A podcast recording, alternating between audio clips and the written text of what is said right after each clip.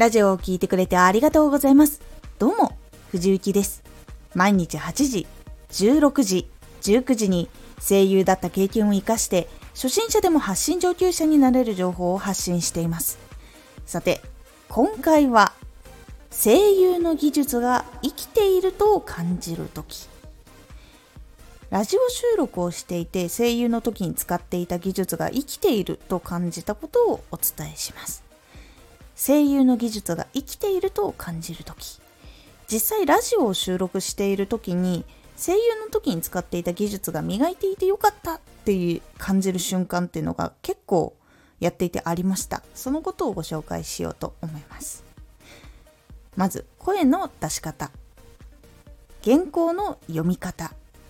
マイクへの声の乗せ方。内容の考え方。内容の伝え方。この5つのポイントがすごく強く感じました。声の出し方声の響かせ方声の聞こえ方をすごく細かく研究していたことがラジオを発信する時に非常に役に立ちました。声を発することができるからいい声になるのではなくちゃんと自分の声を聞いていい声のために響かせるポイントを変えられるっていうことも大事なのでやっぱ耳も大事だなと感じました。体づくりとか発声出した声を聞く耳。これをちゃんとトレーニングしてよかったなと感じました。これがラジオを聴いている人たちに聞き心地のいい声を届けることができた。大元になっています。次に原稿の読み方。原稿の文字を読むんじゃなくてちゃんと話す言葉にして話すっていうことが癖になっているってことが良かったなと感じるポイントです。声優の台本って相手の役の人と会話をする言葉が基本書かれているので読むのではなく伝えるものなんです。基本的に台本に書かれているものって。なので伝えるために言葉を発しているっていうことを大事にできたのは本当に良かったなと感じております。次。マイクへの声の乗せ方。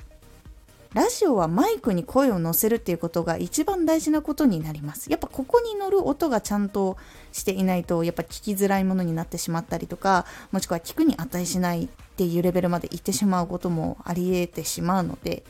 本当にここはちゃんとできていてよかったなと思います。実際私が声優を目指していた時すごく苦労したポイントの一つでした角度わかんない距離わかんないとかもうマイク吹いちゃうしとか音割れちゃうしみたいなことがもう本当にあったのでむちゃくちゃ最初大変でした。なのでたくさんマイクの前で話す機会が多く経験できていたっていうことは本当に良かったと感じました。NG も減るし編集も結構減るのでマイクへの声の乗せ方っていうのがすごく良くなっていくとマイクを使って収録している方も編集を減らしてそのままほとんどノーカットで出すこともできます。次。内容の考え方。内容の考え方は声優のオーディションの時にどんなことが相手は知りたいのかどんな技術や人を求めているのかっていうことを考える能力がすごくいきました。これは誰かに届けるためには相手の要望をちゃんと考えることが大事だっていうのを感じているので今も内容を考える時にはかなり多くのことを考えるようにしています。どんなことが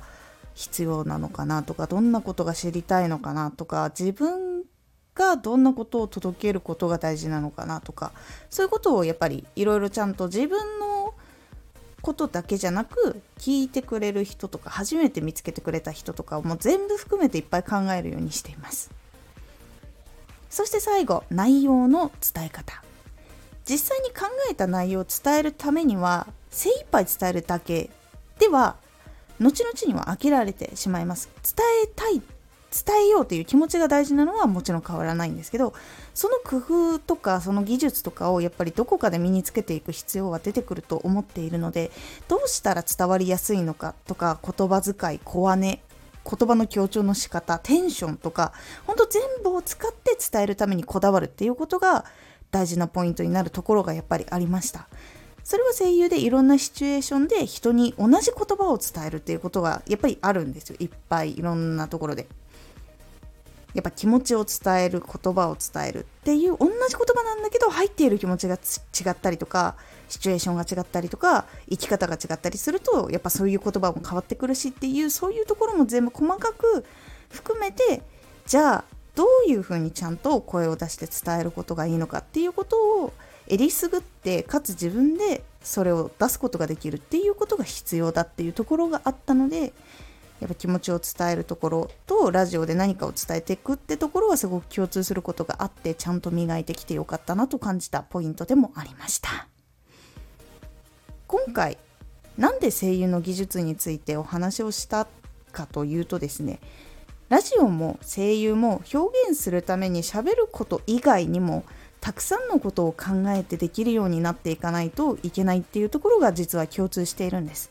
表現者だけど表現だけでいいわけではないんですよ届けていくためには。表現が良ければ絶対に広がっていくっていうのはちょっと違っていい商品を作ったら自動的に広がっていくわけではないのと同じことでやっぱ伝えていかなきゃいけないので発信していく時は自分が表現者でもあるけど営業も経理も制作もっていう風に何でも自分でやっぱやっていくことが大事っていうことがあるんですよっていうことをお伝えしたくて今回お話ししました。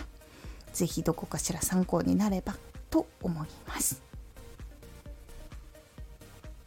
今回のおすすめラジオ